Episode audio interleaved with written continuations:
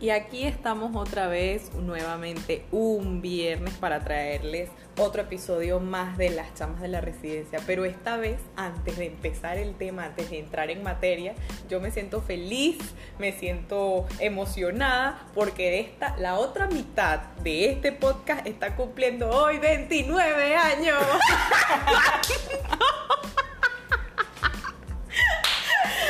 Mentira, mentira. Mentira. No, bueno, quiero felicitar a mi amiga desde hace seis años, a mi compañera de carrera, a mi compañera de. Porque- eh, de, de todo, sí, de, de curdas, de cervecita, porque hoy está cumpliendo un cuarto de cupón. Eso sí estás cumpliendo. Sí. Eso sí, bueno. Majo, feliz cumpleaños, te quiero mucho. Eh, y sé que todos nuestros oyentes también te quieren y te aprecian. Vales lo que pesas en oro. Que, No bueno, valgo mucho.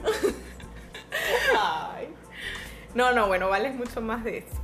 Eh, eso era lo que quería antes de empezar nuestro episodio de hoy. Y no hay manera más bonita de empezarlo que felicitando a mi amiga y preguntarle qué tal fue su primera vez. Su primera Bueno, vez. Mi Por- primera vez. Ajá. Mi primera vez fue buena. Fue buena. Fue buena, sí, es para recordarla. Es inolvidable. Sí, es inolvidable. Porque las primeras veces no siempre son las mejores. No. Eh, otras veces son lo máximo. Pero por eso hoy las chamas de esta residencia les van a hablar de la primera vez en una residencia. Obviamente, porque que ¿Qué creía. creían que íbamos a Ay, iba a hablar? decir, ay, es primera vez en que ya estaban emocionados. Ya, ay. Pues no.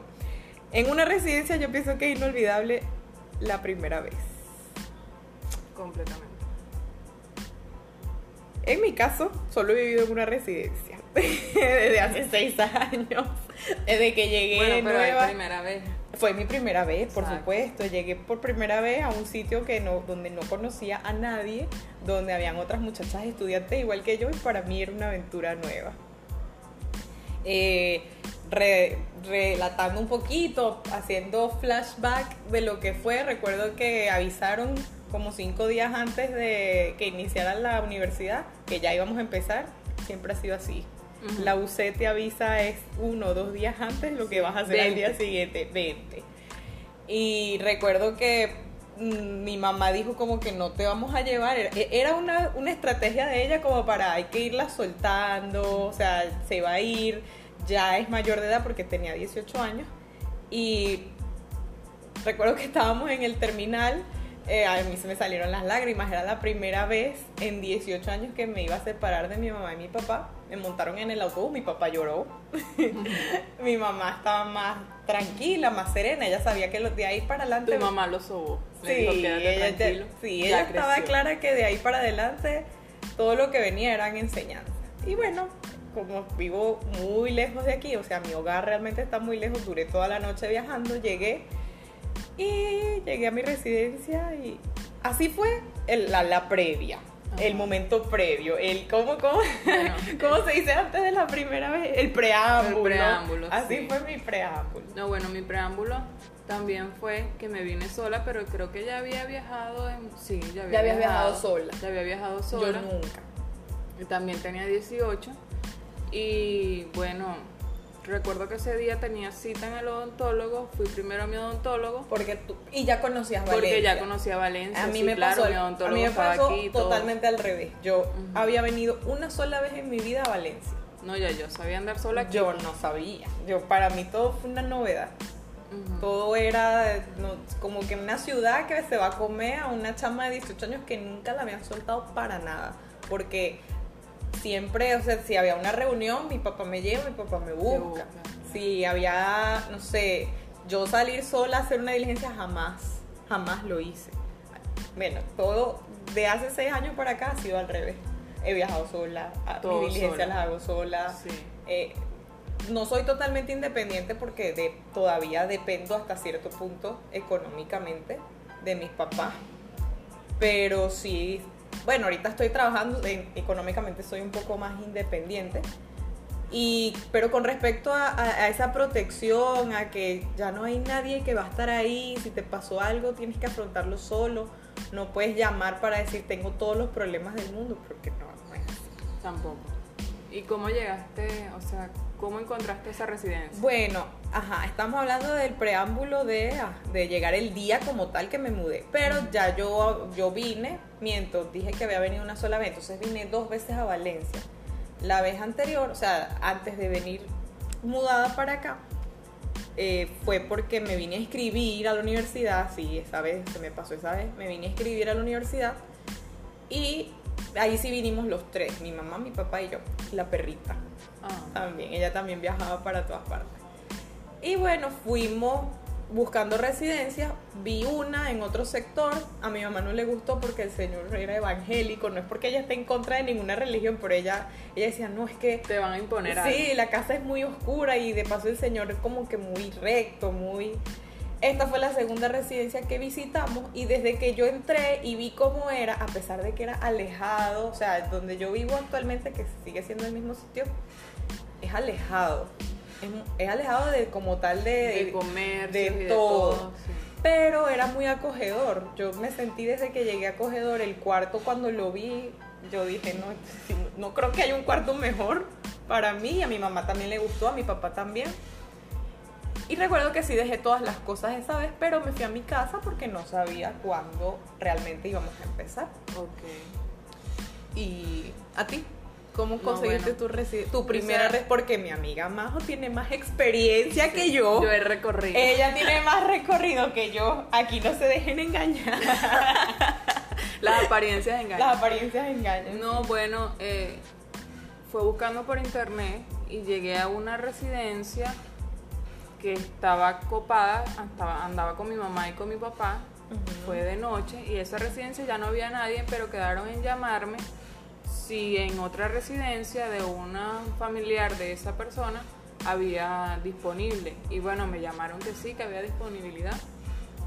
Mi tía fue a ver la habitación y me mandó fotos, porque cuando eso yo me fui, No viste la residencia. no vi la tal. residencia, entonces ella me envió las fotos y yo, ok, me parece chévere. Después fue cuando me vine y eso, que ya íbamos a empezar clase, aproveché la cita en el odontólogo y bueno, llegué a la residencia.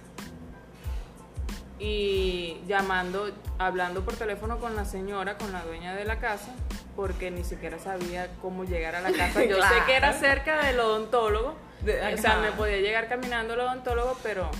Y entonces cuando llego, la señora no está, porque la señora no vivía ahí. Claro. La que estaba era una muchacha que trabajaba ayudando con la limpieza y fue la que me abrió, pero ella ya sabía que yo iba a ir. Pues. Ah, bueno, no mencioné esa parte. Yo llegué aquí solita al Big Low Center. Los que son de Valencia saben de dónde estoy hablando.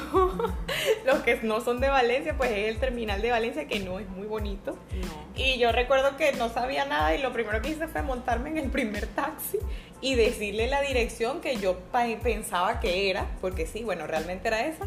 Y yo, bueno, me va a llevar a este sitio. Y el señor me llevó, me dejó, me ayudó a bajar mis maletas y ahí llegué yo y, bueno, Pero ya tenías las llaves de la casa. no, la señora yo le había escrito el día anterior y le había dicho que yo me iba definitivamente, me iba a mudar. pues. Ajá. Y ella me dijo, ah, yo te espero en la mañana.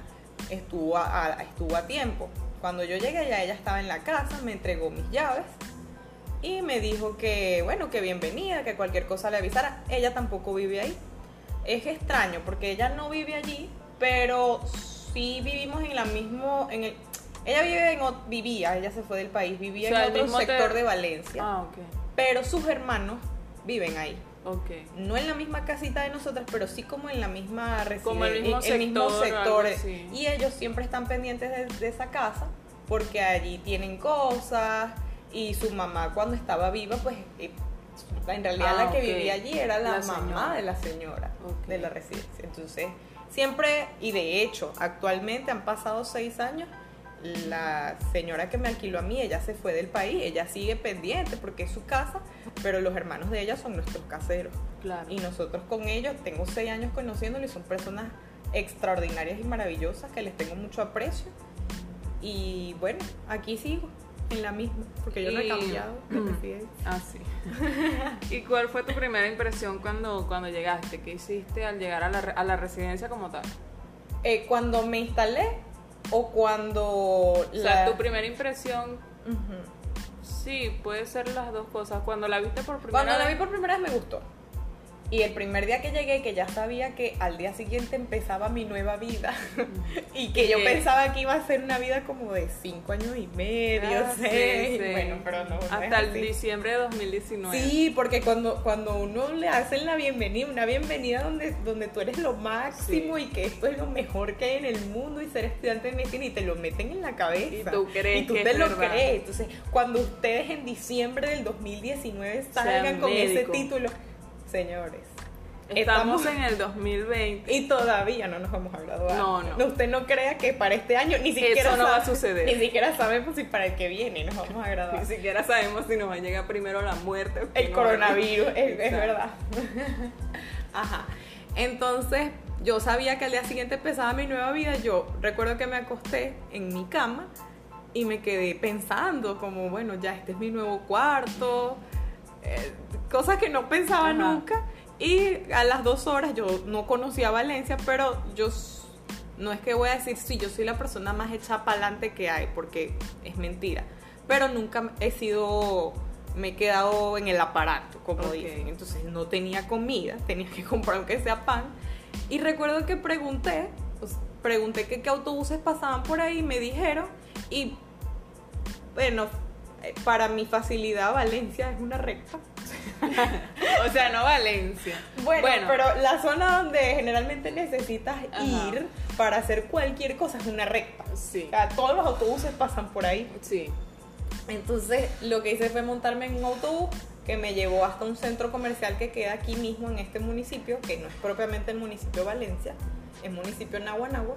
Me bajé, me metí en el centro comercial, almorcé, porque yo tenía Ay. recursos para almorzar en ese momento en un centro comercial.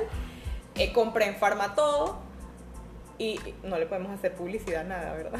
bueno, sí pero, podemos. pero O Farmatodo. sea, es- mencionarlo. No le Pero estamos haciendo publicidad porque dijera mi hermano, no te están pagando. no es Exacto, publicidad. pero, pero creo que formato de cultura general en Venezuela. Compré lo que iba a comprar y me regresé a mi casa el domingo a esperar que amaneciera para empezar, para ir a la UC por primera vez como estudiante. ¿Y a ti? Bueno, ¿Cuál fue tu llegué- primera impresión y qué fue lo primero que hiciste cuando Bueno, yo como no había visto em, frente con frente la residencia, o sea, face no, to face? no había, si no era por fotos, entonces me atiende la muchacha que estaba ahí y me dice, me dice cuál es mi cuarto, me abre, yo no tenía llaves, Claro. ella no tenía autorización de darme llaves tampoco porque la señora fue la que le dio para que me diera las llaves.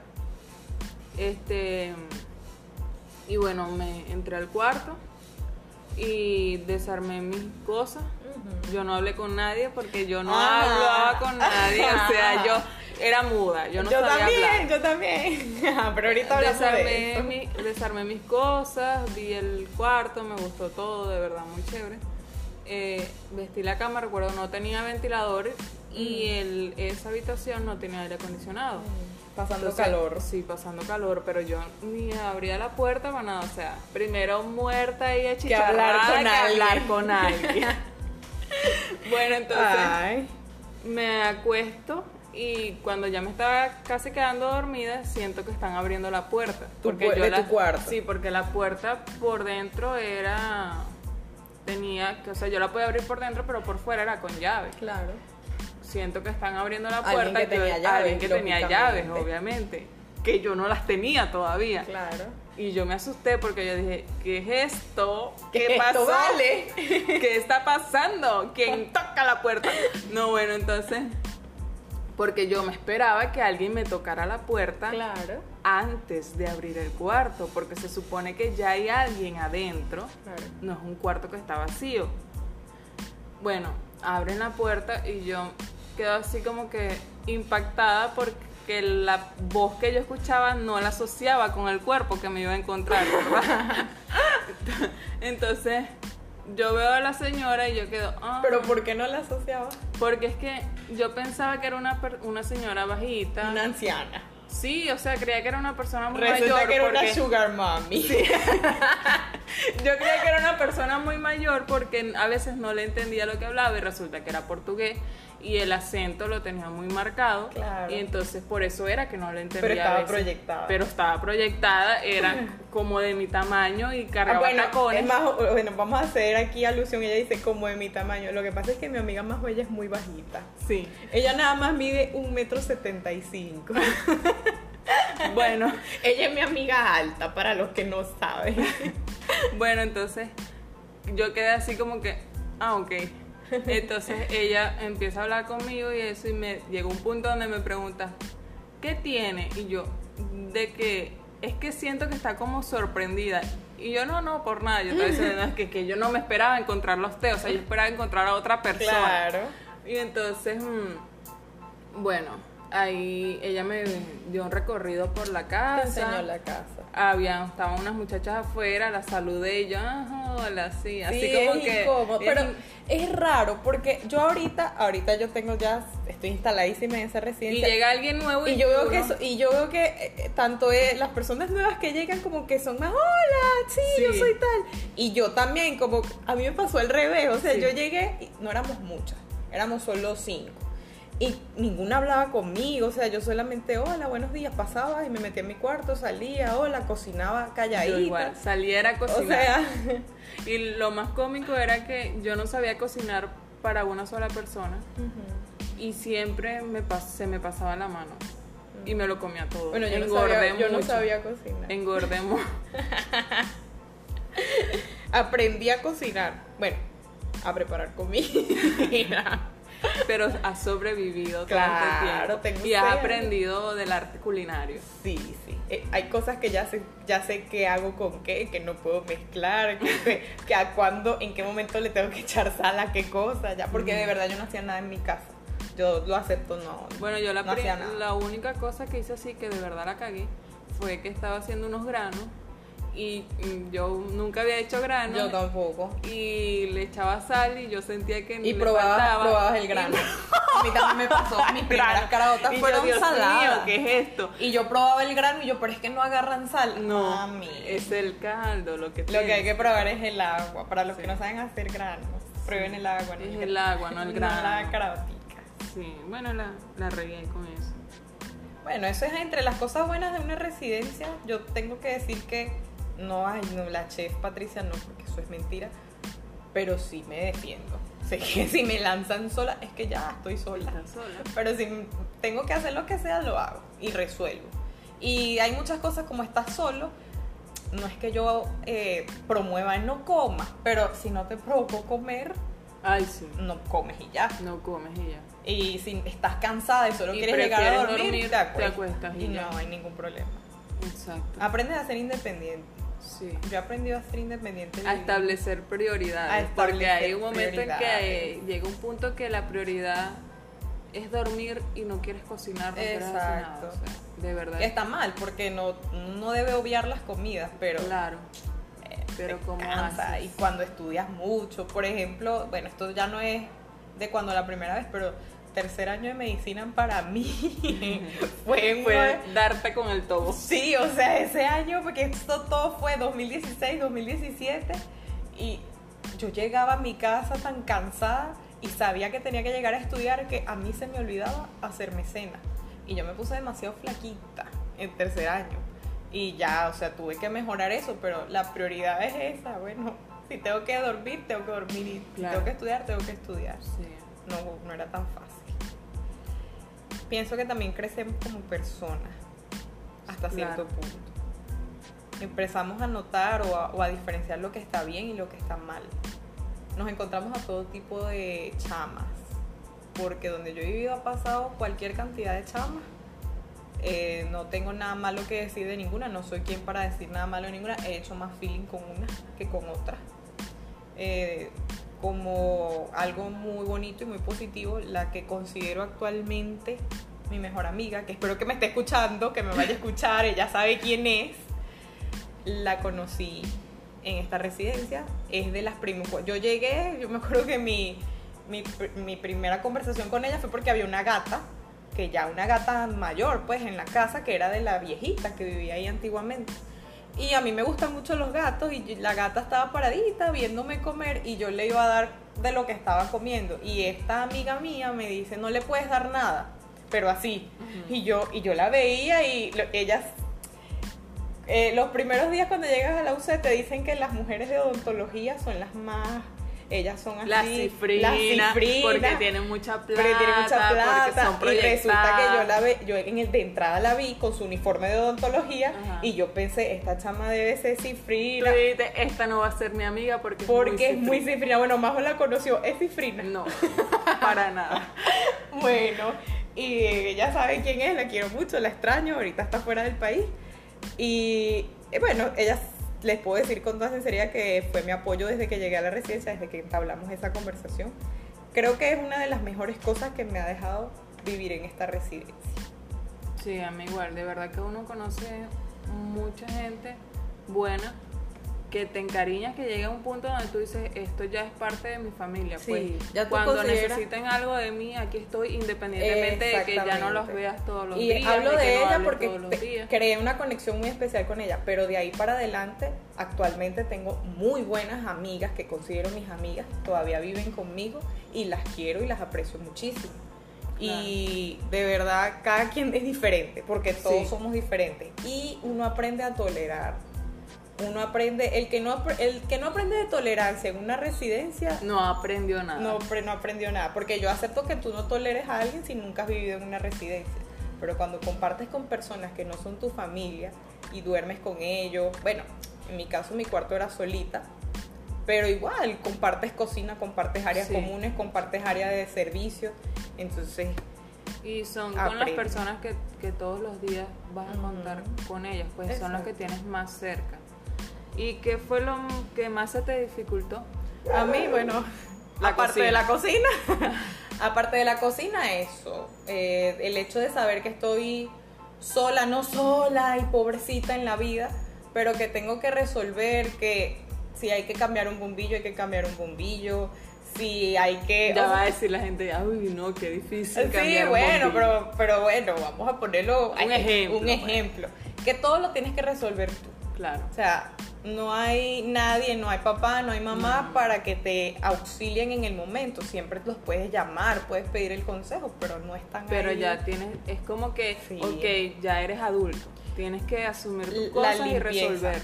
La limpieza no fue que me costó, pero yo no estaba acostumbrada a hacer nada en mi casa y tuve que empezar. O sea, si no limpio, nadie limpia. Si yo no limpio mi cuarto, entonces mi cuarto era un desastre. Me di cuenta y mis compañeras de residencia creo que lo pueden. Soy una persona un poquito obsesiva Con la limpieza. con la limpieza y el orden. Eh, no así, no tan enferma, pero sí no me gusta el desorden. Y entre las cosas de tolerancia es eso. Muchas no son así. Muchas compañeras de residencia son desordenadas. Sí. Y bueno, a mí me cuesta decirle de frente, mira, dejaste esto sucio. Pero hay que hablarlo. Y me di cuenta que a pesar de que nunca hice nada en mi casa, soy del team orden, me, me gusta tener mi cuarto ordenado, me gusta la cocina siempre tenerla limpia, Sí. sacar la basura. Esas son peleas que la, ba- la basura, hay gente que piensa que la basura Que tiene patas sola. y ella Sí. camina. No, bueno, Sí, a mí siempre me pasaba eso en la primera a mí siempre me pasó. Siempre era el mismo grupo que sacaba la basura. Ajá. Ah, y inclusive le caía hasta gusano a la basura porque es que uno se ponía así como que no, la, voy, a sacar, porque ajá. Pero, ajá, entonces después te ¿quién la calas los Sí. gusanos. No, y de paso uno después tiene que lavar, echarle jabón, El cloro bote, a todo. claro. Es verdad. Entonces es preferible para evitarse porque uno no es asquerosito Claro. esas cosas. ¿Rompiste alguna regla en la residencia? Bueno, regla. Cuando llegué había un papel pegado.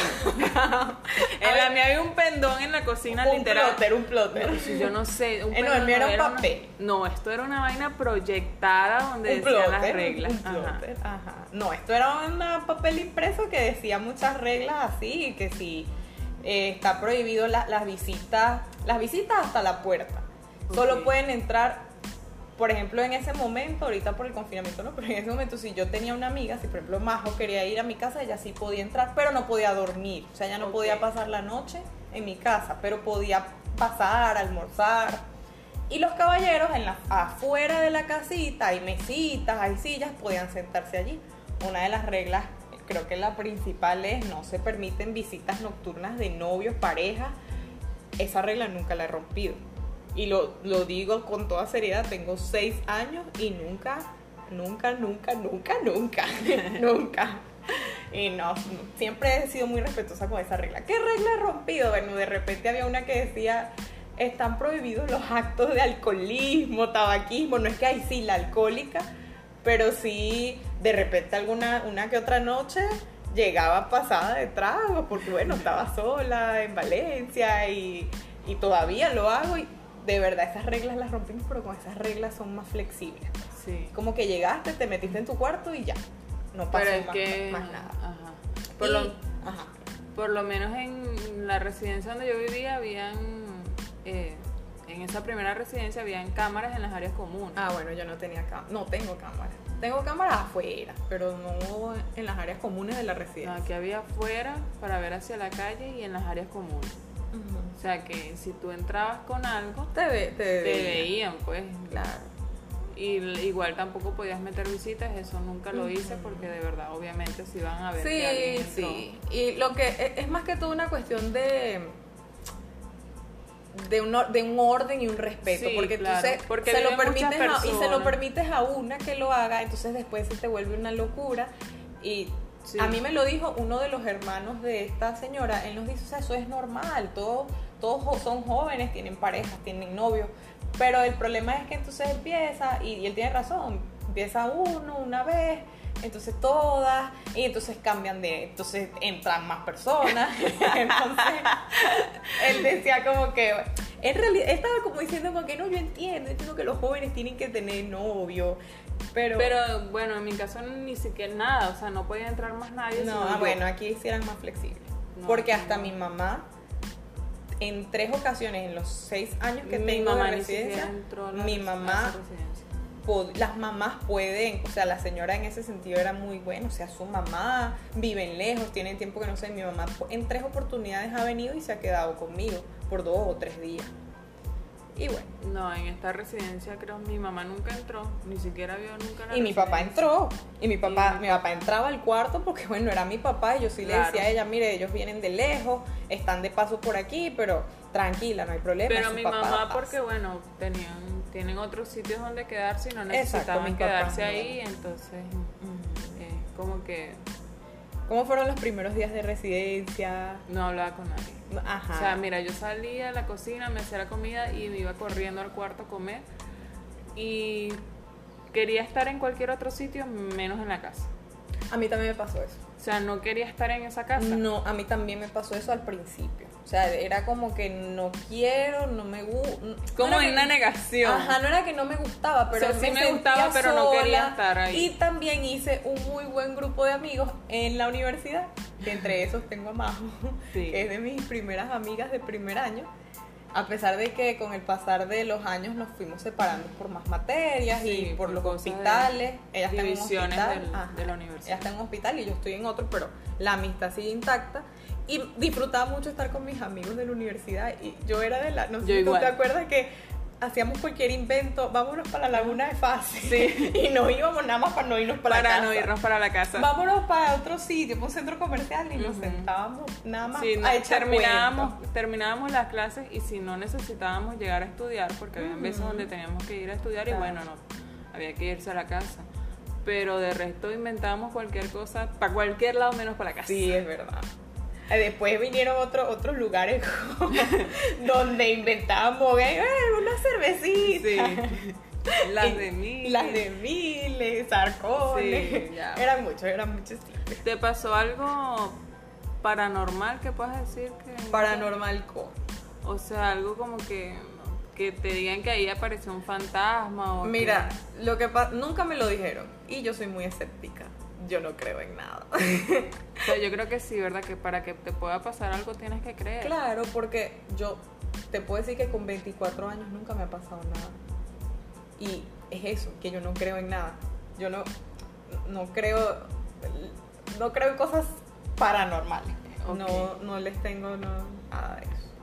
En, esta en esa residencia nosotros no sé si fue algo paranormal o qué fue, porque no vimos nada, pero solamente estábamos cuatro personas en la casa, éramos muchas, pero solamente estábamos cuatro porque En era una temporada de vacaciones, creo. Un carnaval seguramente. una Sí, probablemente. Ujú.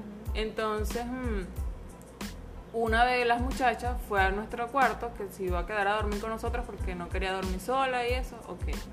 Y la otra se quedó en su cuarto, ella sí echaba para adelante, dijo, nada, yo me quedo sola, ¿qué importa? Y bueno, nos tocan la puerta y de- bueno, debe ser ella la que estaba en el otro cuarto. Una echada para adelante. Abrimos y no, no estaba. Después vuelve y le tocan la puerta a ella. Y ella escribe, ¿qué pasó? Nos escribe a nosotros por el grupo del WhatsApp.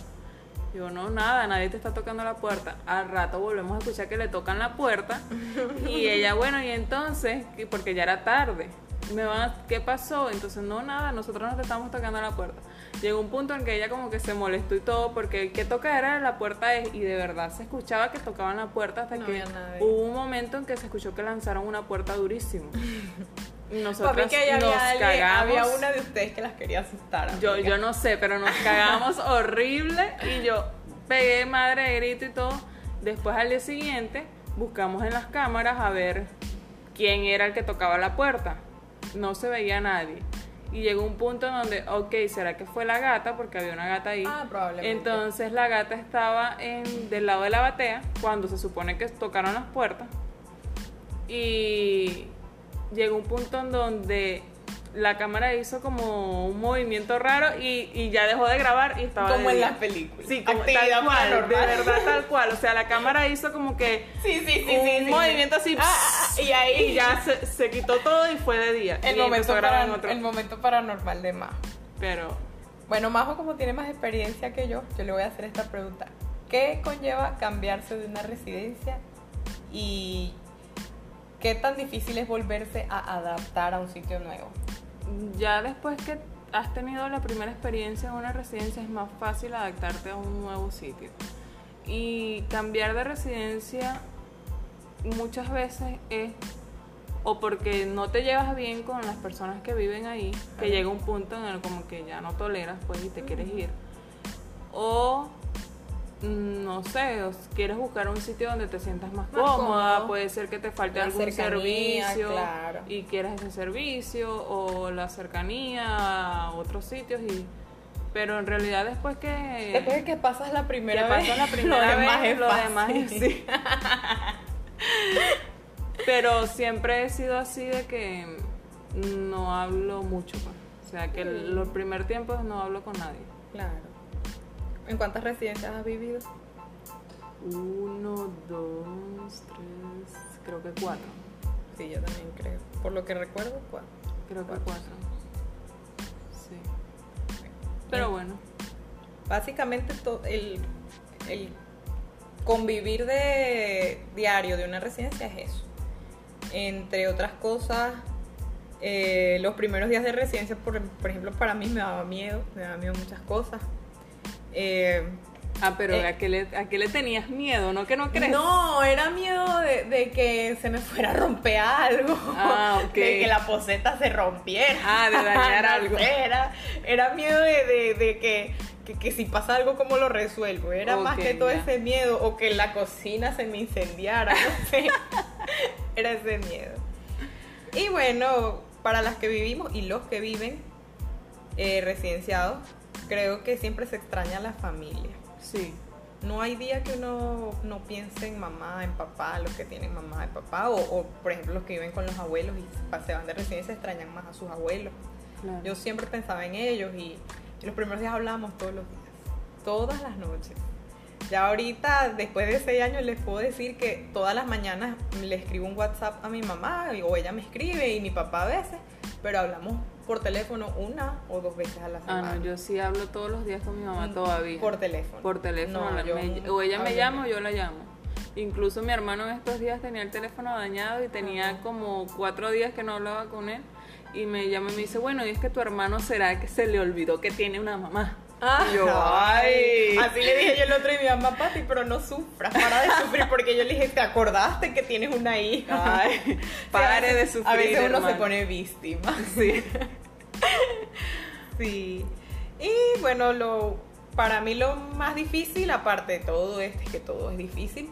Todo es difícil, pero es manejable y te hace crecer como persona. Pero entre Sí. otras cosas, volver a casa en épocas de vacaciones, siempre hay un problema. Sí, o sea, cada vez es más La gasolina, no sí. hay transporte. Ahorita con la cuarentena menos podemos viajar. De hecho, esta es la vez que tengo más tiempo que no veo a mi mamá y a mi papá porque nos despedimos en enero cuando empecé mi- mis clases porque mi año iba a ser normal, Claro. supuestamente. Nos íbamos a graduar. y Supuestamente todo. nos íbamos a graduar.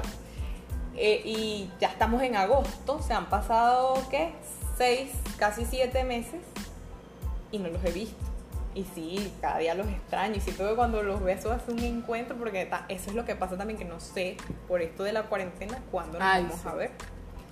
Pero llega un momento en que te acostumbras tanto a tu independencia que te sientes cuando- raro en casa. Sí. A mí me pasa. O cuando ya llevas mucho tiempo en casa, es como que, ¿y cuando voy a volver a mi, a Es mi verdad, vida? A mí me encanta estar en mi casa. Sí, de verdad, mi también. apartamento, mi cuarto, estar con mi mamá, mi papá, la perrita, ya no la tengo. La perrita falleció el año pasado, pero la tuve por 15 años. Pero estar allá siempre fue cómodo, pero por un mes, Sí, tres llega un semanas. punto en llega un punto en que necesito, necesito mi mi vida normal. necesito, eh, Ujú. necesito estar en mi casa, que sí. ¿Qué pasa? Que yo estoy en, en San Cristóbal, yo soy de San Cristóbal, y si estoy en mi casa y quiero salir a la calle, automáticamente, y es algo lógico, tengo que decir, voy a tal sitio. Sí, Y no es que aquí, y no es que yo no quiera decir a dónde voy, pero es que aquí simplemente agarro mi y cartera y, salgo. No tengo que decirle a, mira, voy a tal sitio, no.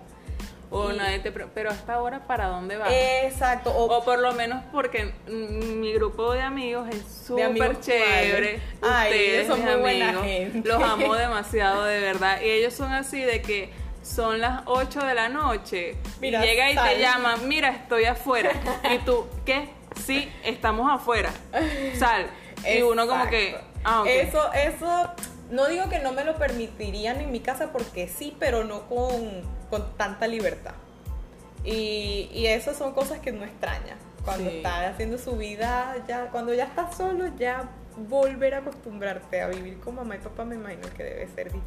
Sí, y, me, y que ya debería ser algo que ya no, no, Que no que debería ocurrir, pues no debería ocurrir, ya- pero amiga, mejor no, digamos, mejor no digamos nada, porque No, es que después sí, que sí. nos graduemos no vamos a tener no vamos a tener para dónde ir. Amá, Mami. mami, el sueldo no me alcanza. ¿Será que tú me puedes dar para comprar un champú? Oh, puedo irme a la casa nuevamente. Sí, bueno. Bueno, todo, Básicamente es, lo más. es todo lo de nuestra primera vez. Nuestra primera vez, la de ambas a los 18 años. Sí. Sí. Y bueno, Bueno. me gustó mucho compartir la experiencia porque siempre, siempre he querido como, como escribirla y compartirla, pero ya que tengo un podcast, Un podcast. un podcast, porque aquí le decimos como, Como nos dé la gana. Ajá. eh, bueno, vamos a compartir estas experiencias. Me gustó. Claro. Me gustó mucho y espero que nos sigan escuchando, que no los hayamos aburrido. Creo que ha sido el, el episodio más, Más largo, largo pero es que hace ahora. alusión a nuestro nombre, las Claro. chamas de la Tenemos que explicarle cómo fue la primera vez. Claro. No, ustedes no se pueden ir así como que, ay, no. No, no sabemos nada. Bueno. Bueno, espero que les haya gustado este episodio. Será hasta Una próxima oportunidad, un próximo viernes que usted nos escuche a las chamas de la residencia y nos siga en las redes sociales por Instagram, arroba las chamas de la residencia. arroba María José Linares. Arroba Patricia Méndez R y en Twitter, Twitter, Twitter. Twitter. También arroba Patricia Méndez R. Y arroba Linares MJ21. Ahí escribimos cosas interesantes a veces. A veces y otras veces no. Y otra- la mayoría de las veces no No son tonterías, pero sí. léanos, síganos. Chao, chao. Chao.